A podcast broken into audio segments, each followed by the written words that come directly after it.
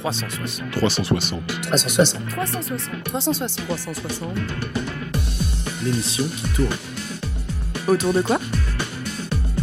De l'actualité, bien sûr.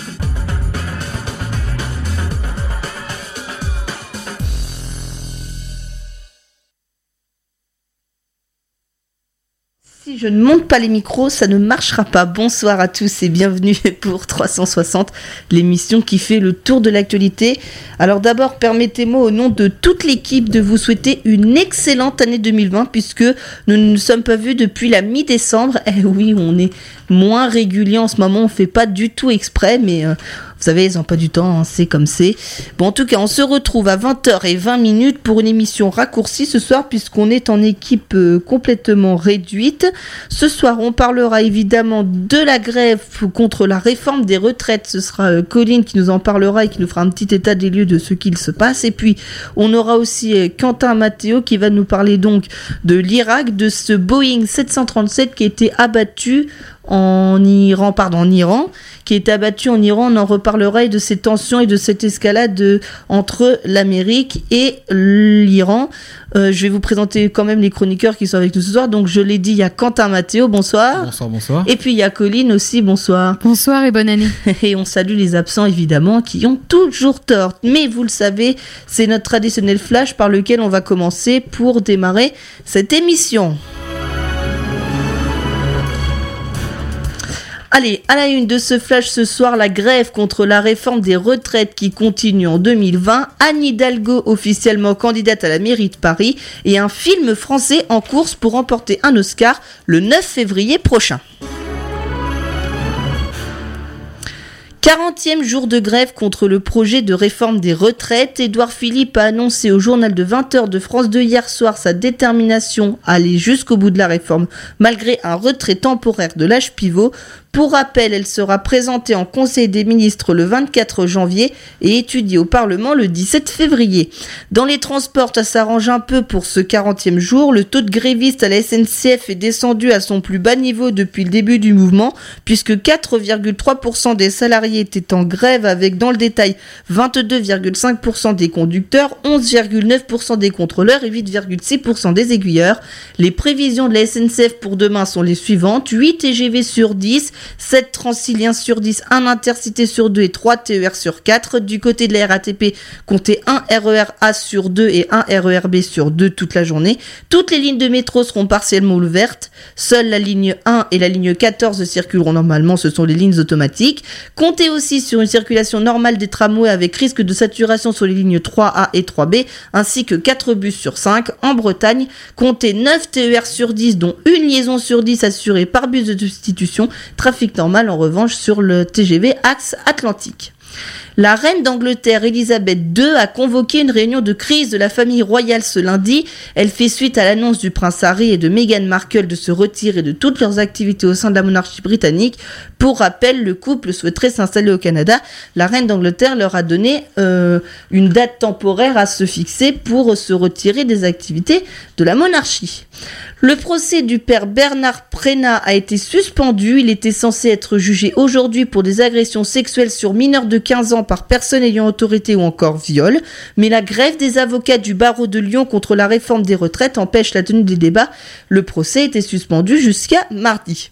Anne Hidalgo repart en campagne. L'actuelle maire de Paris a décidé de se présenter à sa propre succession. Elle a d'ailleurs démarré sa campagne aujourd'hui. Elle a décidé de porter un projet tourné vers les Parisiens et l'écologie. Elle sera opposée à plusieurs candidats dont Benjamin Griveaux, Cédric Villani ou encore David Belliard.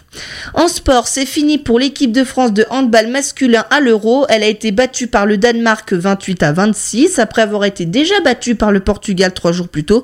On y reviendra évidemment demain soir dans Panorama Sport, l'émission multisport de Radio TTU entre 20h et 21h.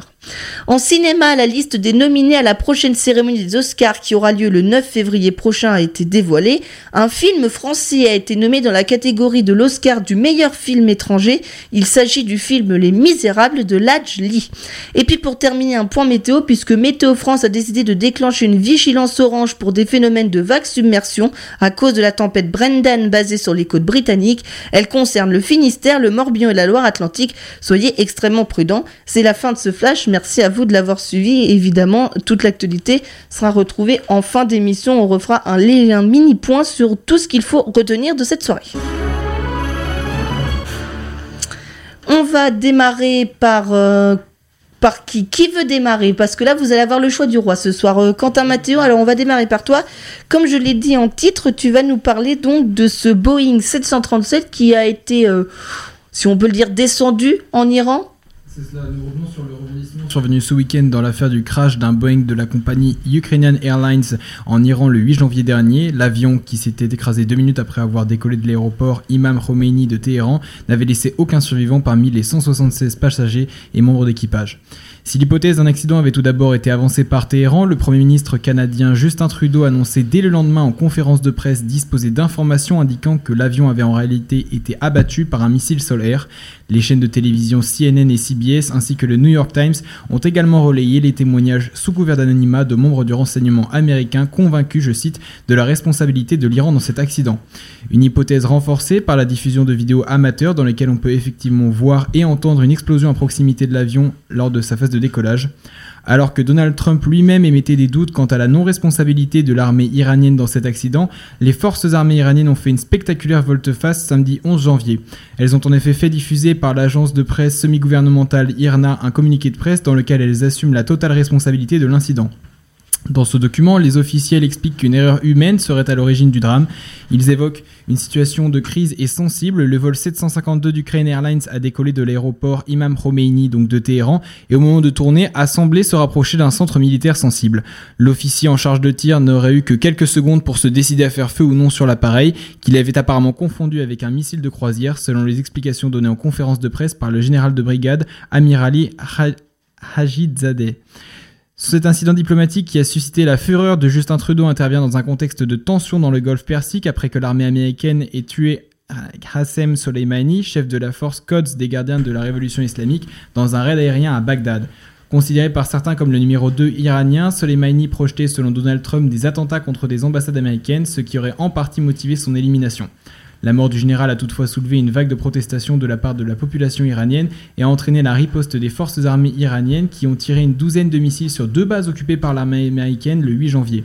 Alors que le président Donald Trump appelle à la paix et qu'une nouvelle attaque, cette fois-ci par une milice irakienne pro-Iran, a été perpétrée contre une base occupée par l'armée américaine hier soir, l'Iran est quant à lui divisé. Eh ben, écoutez, effectivement, on sait que c'est un contexte de tension extrême entre l'Iran et les États-Unis. On le rappelle, hein, euh, les États-Unis ont, ont, tué le général, c'est ça, euh, Soleimani. Soleimani, c'est ça ce qui a créé, euh, ce qui a déclenché l'IR, C'est-à-dire la colère de, l'Iran. Euh, C'était quand même peut-être pas très fin de l'avoir fait quand même, hein, quand on sait le, climat de tension qu'il y a eu derrière. Bon, Donald Trump dit, enfin, l'a traité. Hein, je reprends ces mots de terroriste.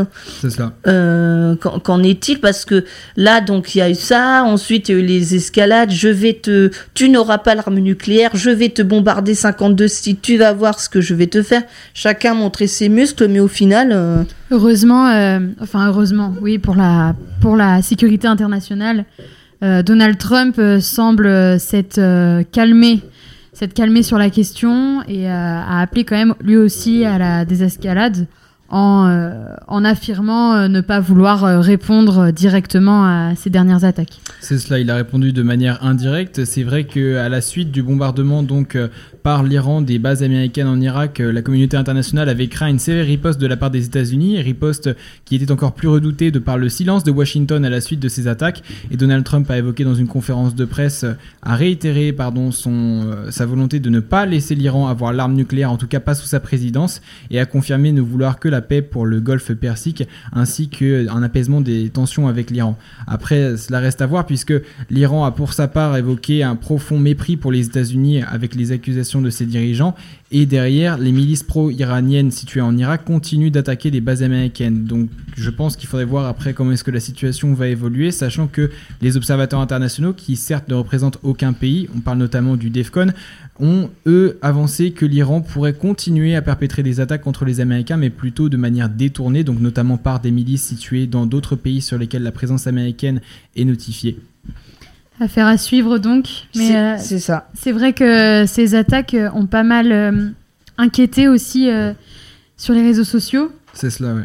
On a vu notamment des, Avec pas mal de détournements, euh, ouais. des posts euh, qui disaient que voilà, ça y est, c'était la troisième guerre mondiale, que les bonnes vrai. résolutions de 2020 étaient déjà terminées au 3 janvier. Et que. euh, Et en plus, cette année, on va avoir un jour de plus, c'est une année bisextile. Donc si déjà ils arrêtent au bout du 3 janvier, on n'est pas dans la panade. C'est mais je, je pense, à mon avis, euh, la, la- la situation mérite amplement attention. Après, euh, ce qui est vrai surtout, c'est que ça divise en fait en Iran.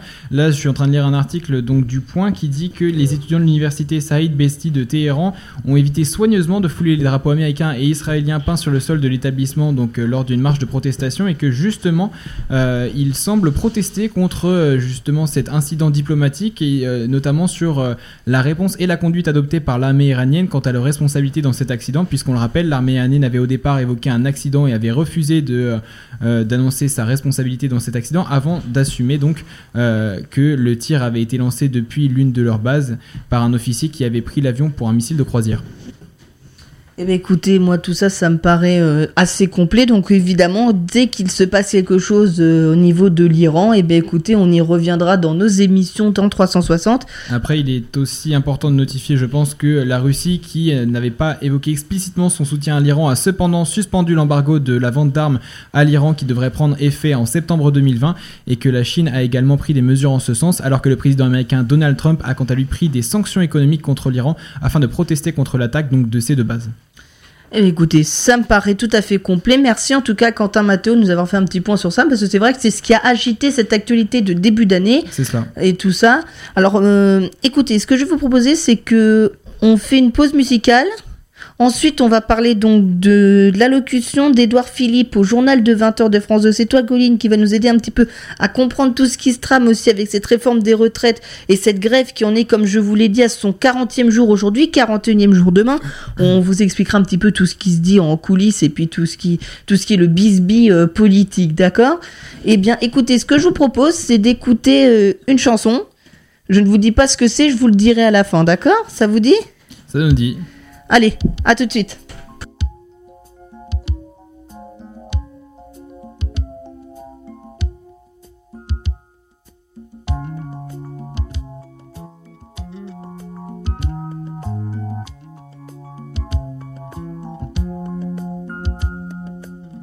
I see the crystal raindrops fall, and the beauty of it all is when the sun comes shining through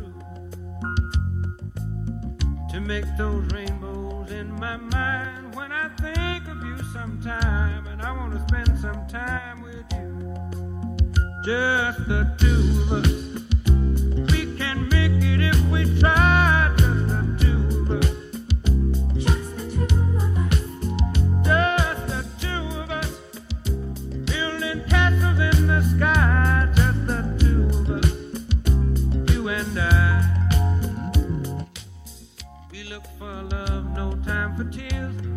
Wasted water's all that is, and it don't make no flowers grow. Good things might come to those who wait, but not for those who wait too late. We gotta go for all we know just the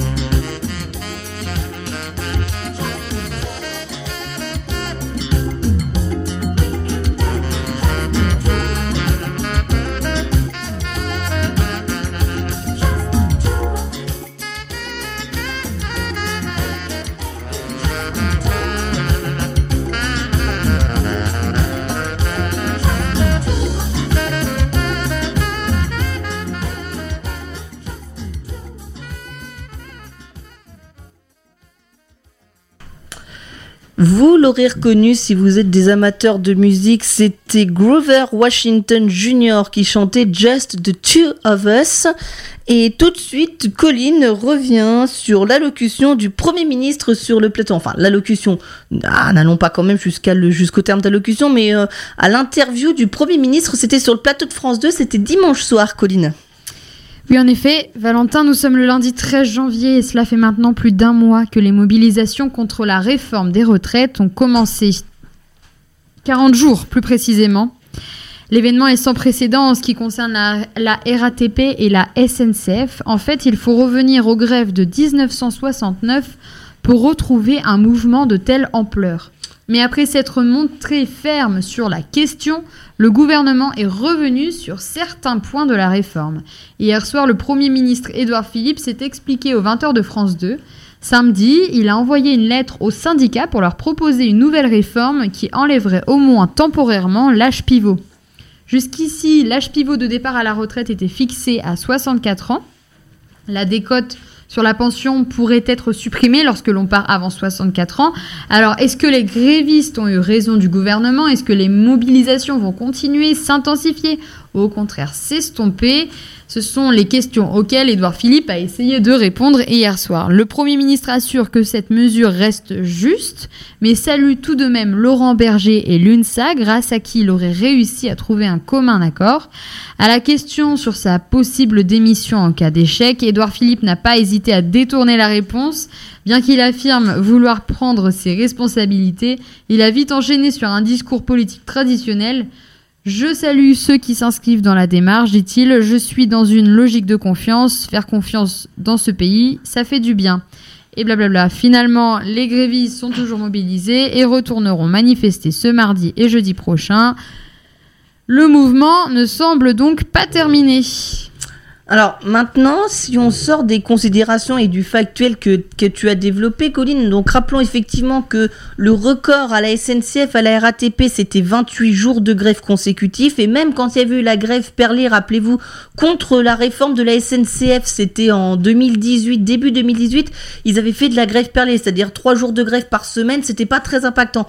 Là, ça fait depuis 40 jours consécutifs, si on compte aujourd'hui, que les franciliens, notamment les franciliens, parce qu'en en région, on, on dit qu'on la, on ressent pas vraiment la grève, mais dans les territoires qui sont très enclavés, je pense qu'ils doivent la ressentir la grève. Mais ça fait On depuis, ça fait depuis 40 jours que les franciliens et les autres, évidemment, que tout le monde du coup galère à prendre des transports en commun, que ce soit métro, comme je vous le disais, donc demain, ça a l'air de légèrement s'améliorer. Le taux de grévistes à la SNCF est tombé à 4,3%, c'est-à-dire que c'est le plus bas Depuis le début taux de grévistes depuis le début du mouvement, avec seulement 22% des, des conducteurs qui sont dans le qui sont dans le mouvement euh, de grève, mais ça s'explique parce que bah d'abord ils vont recevoir une feuille de paye en janvier zéro de toute manière les grévistes, hein, ils le savent très bien. Déjà décembre ça va être quasiment zéro. Janvier si ce n'est pas zéro ce sera pas grand chose et les, ce sera pas les caisses de grève parce que j'entends beaucoup de gens parler des caisses de grève. Mais dites-vous bien que c'est pas les caisses de grève qui vont renflouer euh, le salaire des cheminots, hein, parce qu'ils vont devoir se partager beaucoup d'argent entre beaucoup de gens. Donc ça va faire euh, 20 euros, 30 euros, 40 euros à tout casser. Donc quoi? On va leur rembourser une journée de grève sur euh, 40. Donc euh, effectivement, il va pas, il y aura pas beaucoup de ressources. Mais après. Ils ont choisi de faire la grève aussi après, hein, ne l'oublions pas. Et sinon, on parlait donc de cette fameuse lettre euh, parlons quand même de l'attitude des syndicats et du gouvernement. Alors chacun se renvoie la balle. Les syndicats disent s'il y a la grève, c'est de la faute du gouvernement. Le gouvernement dit mais écoutez, ben, c'est pas notre faute. Hein. Les syndicats, c'est eux qui ont le plus plus d'influence que nous en ce moment. Donc Ouais. euh, c'est pas notre faute. C'est pas nous qui conduisons les trains. C'est pas nous qui. euh, Qu'est-ce que vous en pensez vous un peu de tout ce qu'on dit? Parce qu'on dit plein de choses. Il y a plein de choses qui sont dites. Vous en pensez quoi vous? Moi, j'ai tout simplement l'impression de revoir euh, les Gilets jaunes euh, saison 2, en fait, avec peut-être moins de violence quand même. Bien Ouais. que les manifestations restent, restent quand même très, comment dire, mouvementées. Maintenant, le gouvernement a donc déjà vécu un mouvement de telle ampleur. Et c'est à juste titre euh, revenir aussi euh, sur euh, ce qu'il dit, et, notamment, on a pu le constater hier soir avec ce qu'Edouard Philippe a pu, dire. Je pense que oui, c'est ce vécu du gouvernement qui fait que Aujourd'hui, on revient euh, plus rapidement sur euh, ce genre de réforme, chose qui n'aurait peut-être pas été faite euh, il y a trois ans ou quatre ans, ou bien sous Nicolas Sarkozy, lorsqu'il avait déjà augmenté le départ à la retraite, de l'âge de départ à la retraite dans les années euh, 2010. Donc euh, oui, peut-être qu'à cette époque, euh, voilà, jamais euh, Nicolas Sarkozy s'est dit je vais, revenir sur certains points de ma réforme parce que bah voilà, il, n'avait pas connu un mouvement de telle ampleur sous son mandat. C'est tout à fait ça. Et c'est surtout, on a c'est toujours cette fameuse confrontation entre certains syndicats et d'autres. On a les syndicats, ceux qui veulent le purement et simplement le retrait de cette réforme des retraites, et en tout cas de la réforme des retraites telle qu'elle est écrite, c'est-à-dire d'un système universel à point. C'est-à-dire, c'est le cas de la CGT, Parlons de Philippe Martinez, de Force ouvrière, de Yves Verrier, de aussi de FSU, de Solidaire, Et la CFDT, par contre, ne s'aligne pas sur ce point-là. Non, alors en fait, la CFDT, elle, est pour un régime unique par point. Elle est pour ce régime de retraite. Ça fait même à peu près une dizaine d'années qu'elle milite pour ce régime de retraite à point qu'elle considère plus juste pour les salariés. Par contre, sa ligne rouge, c'est le fameux âge pivot ou âge d'équilibre parce que le gouvernement aime pas ce terme de âge pivot. Il préfère ce terme de âge d'équilibre. Bon, ça revient au même. Qu'on explique quand même à nos auditeurs ce qu'est l'âge d'équilibre. Tu, tu en as parlé dans ta, dans, dans ta, dans ton papier. euh. Alors, l'âge d'équilibre, je me, je me permets, Valentin. vas-y.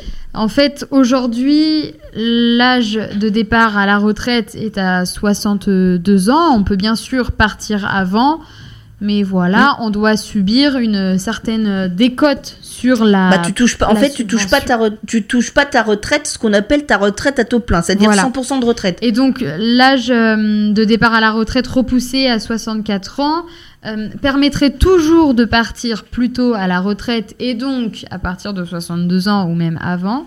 Mais le salarié euh, se verrait diminuer son, sa, sa- sa subvention en fait et, et subirait une décote. C'est pas sa subvention, c'est sa pension. Sa en fait. pension de retraite et subirait une décote. Par contre, s'il part après 64 ans, au contraire, le, son, sa pension sera surcotée et donc il aura euh, plus. Non, alors, c'est-à-dire qu'il aura, c'est-à-dire qu'il va gagner en pension, c'est-à-dire que la cote, la décote et la cote, c'est 5%, c'est plus 5 ou moins 5. C'est-à-dire que si tu pars à 62 ans, qui aujourd'hui, on le rappelle, l'âge légal de départ à la retraite en France, hein, c'est qua- c'est, euh, 62 ans et 42 annuités de cotisation, parce que en 2025, il y a aussi la loi Marisol Touraine qui va s'appliquer, ce sera maintenant 43 annuités de cotisation, mais c'est toujours 42 c'est donc 62 ans ton âge de départ légal. C'est-à-dire qu'à 62 ans, selon la loi, tu peux demander à partir à la retraite. Mais ils pourront aussi demander à partir avant, sauf que la décote sera encore plus lourde. C'est ça. C'est-à-dire que par exemple, si tu veux partir à 59 ans, tu auras 25% de moins sur ta pension de retraite. Et- Sauf s'ils garantissent un minimum à 1000 euros. Et il y a aussi la modalité du temps de travail, c'est-à-dire qu'aujourd'hui, on doit travailler en moyenne 44 Alors- ans, il me semble. Euh, non.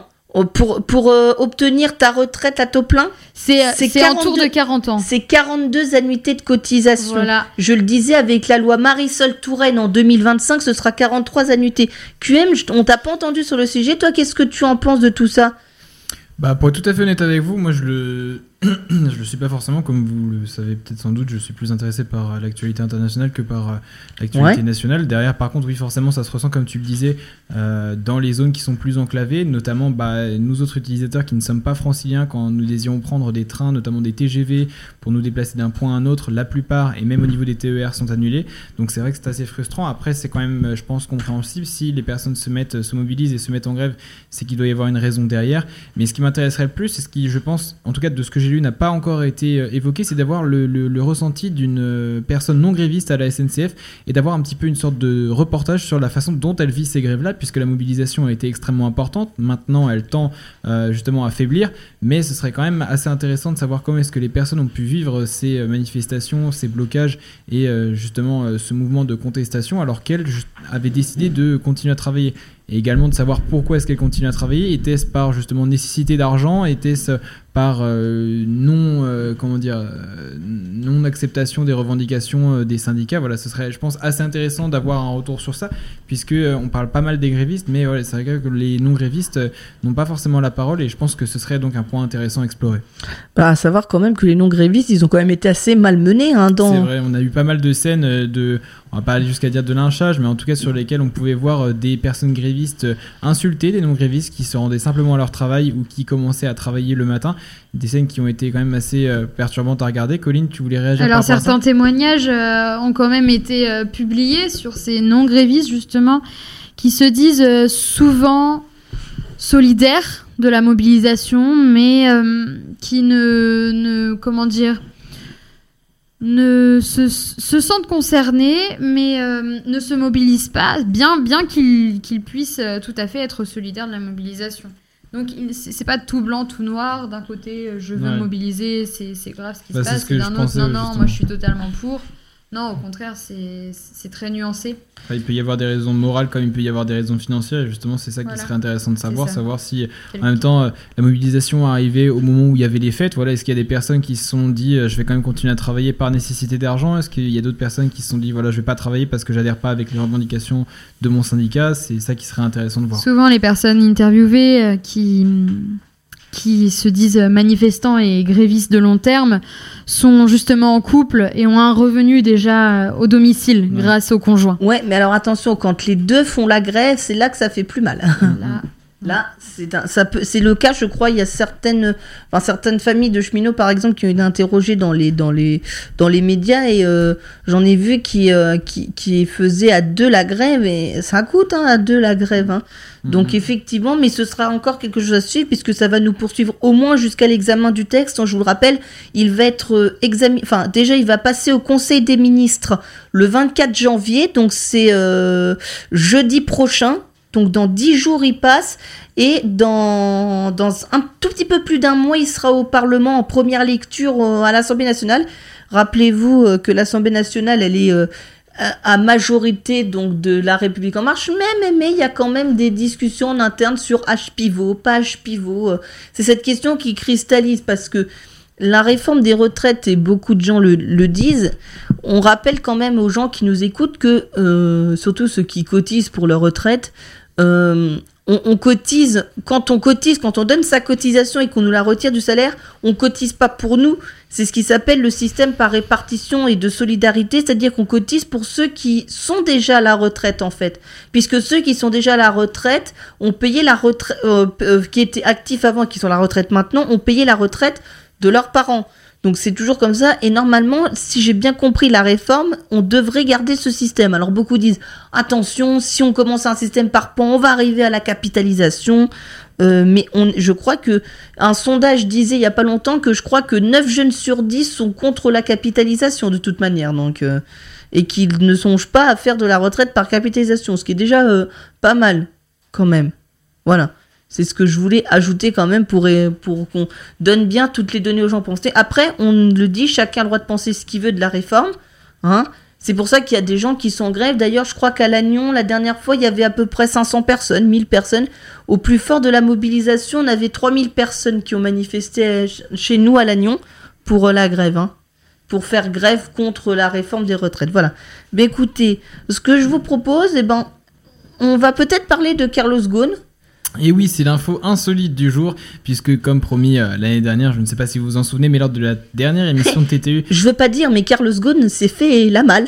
oui, bah oui, c'est le cas de le dire, puisque justement, c'est l'info insolite du jour qui nous parvient donc de France Info, avec le fabricant japonais d'instruments de musique Yamaha qui a mis en garde contre une nouvelle mode sur les réseaux sociaux, une nouvelle mode donc je vous le donne en mille, où des internautes se mettent en scène en se glissant dans des caissons pour instruments, imitant ainsi la supposée technique qu'aurait utilisée Carlos Ghosn pour s'évader du Japon. Yamaha indique dans un tweet qu'il y a eu de nombreux tweets montrant des personnes grimpant dans de grands étuis à instruments, mais pour éviter un accident tragique, il ne faut pas que il ne faut pas les faire. Pardon, les étuis pour instruments de musique et équipements audio sont conçus pour contenir des instruments de musique et des équipements audio. Veuillez les utiliser correctement. Un utilisateur de Twitter fait pour fait, pardon, quant à lui, part de stickers mis par les Japonais sur leur bagage représentant Carlos Ghosn et sur lesquels il est inscrit Ghosn n'est pas dedans. Donc une, un subtil détournement, subtil ou moins subtil d'ailleurs, détournement donc euh, de l'évasion spectaculaire de Carlos Ghosn qui a eu lieu euh, en décembre dernier euh, et qui a bien fait rire certains internautes, mais moins les autorités. Donc on le rappelle, Carlos Ghosn qui donc s'est évadé du Japon avec un scénario apparemment prévu depuis deux semaines, des équipes de barbouzes spécialisées dans les exfiltrations délicates. Certains étaient américains avaient fait le tour de plusieurs aéroports de province pour repérer les terminaux les plus susceptibles de favoriser une sortie en toute discrétion et qui ont choisi le terminal pour jet d'affaires de Tamaruya situé sur l'aéroport Kansa- Kansai international près d'Osaka sur lequel passent apparemment en moyenne 3 jets par jour et qui a donc été plébiscité pour pouvoir faire sortir Carlos Ghosn. Carlos Ghosn donc qui, s'est- qui est sorti de sa résidence pardon, surveillée le 29 décembre à 14h30 en portant un menton sobre et un masque chirurgical blanc sur le visage comme une grande partie de la population le fait en cet hiver froid qui est donc passé sous les caméras de surveillance et qui est qui pardon s'est ensuite rendu euh, à l'aéroport pour euh, partir vers le Liban, le Liban donc euh, où il a atterri et où il a d'ailleurs donné une conférence de presse, si je me souviens bien, c'était le 8 janvier dernier, conférence de presse dans Ouais. laquelle il a réitéré son innocence apparemment dans l'affaire donc de malversation financière et de fraude fiscale pour laquelle il est impliqué au Japon, le Japon qui a pour sa part émis un mandat d'arrêt international et a demandé à Interpol de faire les, les efforts nécessaires pardon pour interpeller euh, Carlos Ghosn et ensuite le renvoyer au Japon où il est attendu pour son jugement. Jugement qui est d'ailleurs défini par Carlos Ghosn comme inéquitable. Carlos Ghosn qui se plaint également de ses conditions de détention qui sont d'ailleurs considérées comme très dures au Japon. Et son avocat a fait une surprenante déclaration en évoquant, si je me souviens bien, le fait qu'il comprenait en partie pourquoi est-ce que Carlos Ghosn avait décidé de s'enfuir du Japon. Donc une déclaration qui est assez surprenante de la part d'un avocat japonais puisque c'est en quelque part une critique du système carcéral euh, nippon, système carcéral qui offrait à Carlos Ghosn une cellule de 6 mètres 75 carrés, euh, ne lui offrant que le strict minimum pour passer euh, euh, sa peine de prison là-bas. Et c'est moins qu'en France. hein. Nos cellules en France, je crois qu'elles font 9 mètres carrés au minimum.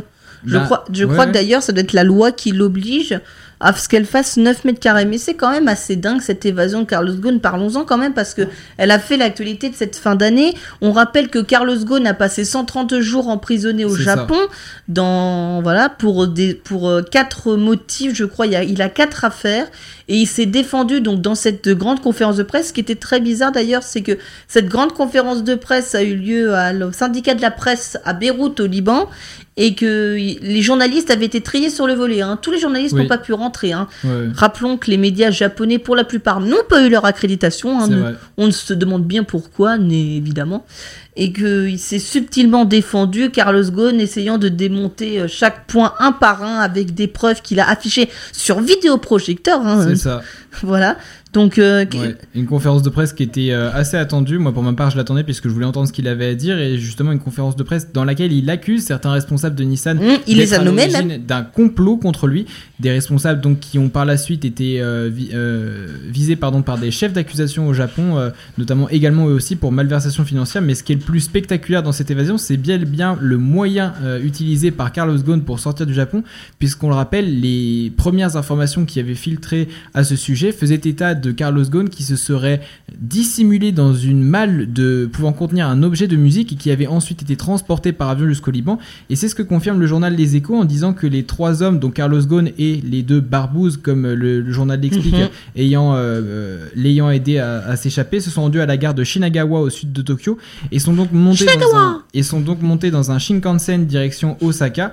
Ils ont ensuite pénétré à trois dans un autre hôtel près de l'aéroport, mais à leur sortie, n'étaient plus que deux puisque les deux barbouzes derrière eux une malle, malle apparemment percée de trous pour permettre à Carlos Ghosn de respirer. Carlos Ghosn aurait ensuite été transféré dans l'avion, donc à bord du caisson, et aurait ensuite, après les contrôles passés, pu faire le trajet de Tokyo, euh, pardon, d'Osaka euh, jusqu'au Liban, donc euh, dans ce caisson qui a par la suite été abandonné à l'arrière du jet et dont les photos ont pu être récupérées notamment par les médias japonais où la stupeur était apparemment palpable. Oui, bon, en même temps, euh, quand tu vois qu'au Japon, t'as 99,4% de chances de partir en prison, tu te dis que ça fait réfléchir quand même. Hein. Mais il a, il a D'où dit. tu sors ces chiffres, Valentin? Bah, c'est Carlos Ghosn qui le dit et c'est des... Ah. Carlos Ghosn le dit. Non, non, mais c'est vrai. Par contre, hein, ce chi- fiable, surtout en ce moment non, non, non, non, ce chiffre est vrai. Fake news Non, mais c'est vrai, c'est vrai que Carlos Bon bah écoutez, je vous souhaite une bonne soirée. Au revoir. non, non, mais c'est, c'est, te vexe pas pour ça, Valo, mais c'est vrai que Carlos Ghosn a pointé du doigt euh, justement la non-impartialité du système Mais je crois que c'est vrai d'ailleurs. hein, C'est un chiffre qui est véridique. Faut retrouver la source véritable du chiffre. Je vais essayer de vous la rechercher. Ouais, mais c'est vrai, c'est ce qu'il a pointé du doigt justement en disant qu'apparemment il y avait eu donc un complot contre lui et qu'on pouvait noter des rapports entre certains officiels du système judiciaire japonais et justement des hauts fonctionnaires de chez Nissan.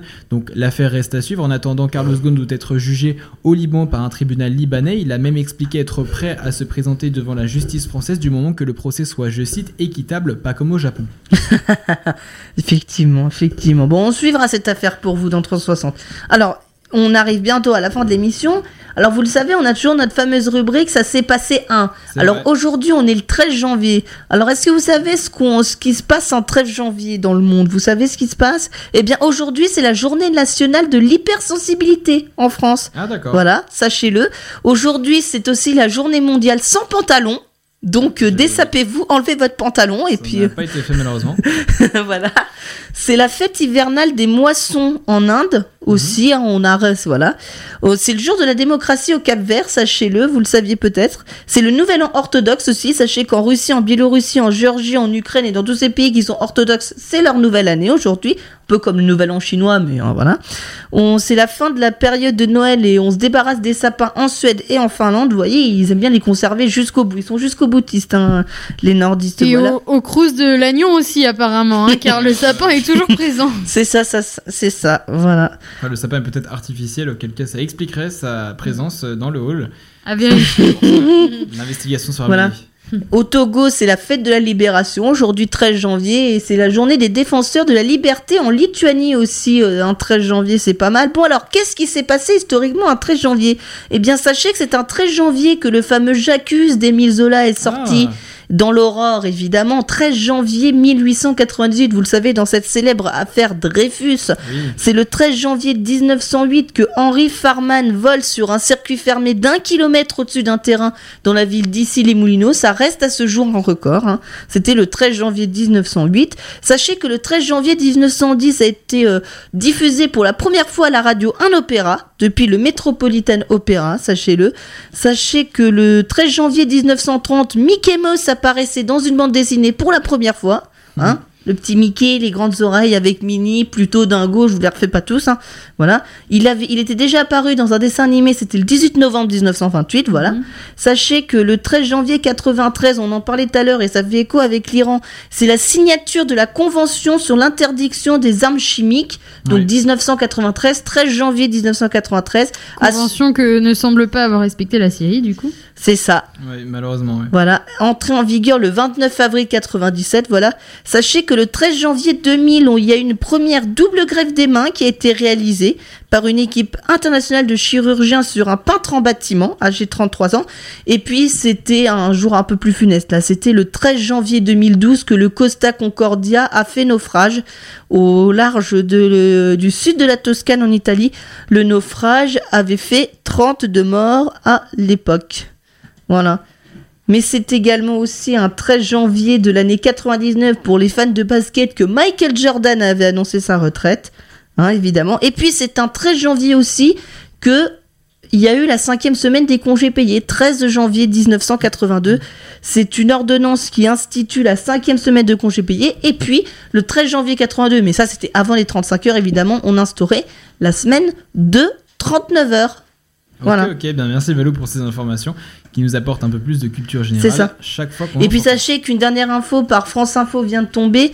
Vous savez, on parlait d'une augmentation des professeurs des écoles. Et bien sachez que 500 millions seront mis sur la table pour augmenter les professeurs en 2021. C'est une promesse qu'avait fait Jean-Michel Blanquer. Et bien ça se concrétise apparemment d'après des chiffres donnés par la FSU, qui est le premier syndicat des, le premier syndicat des, des enseignants. Des enseignants. Voilà, qui est l'un des premiers hein, des enseignants et qui a euh, donc euh, eu confirmation de, euh, 100, euh, de 500 millions donc pour l'augmentation des profs. Juste avant qu'on termine cette émission, on va juste vous donner les trois infos à retenir. Ça vous dit? Eh ben on y va. Allez, les trois infos à retenir.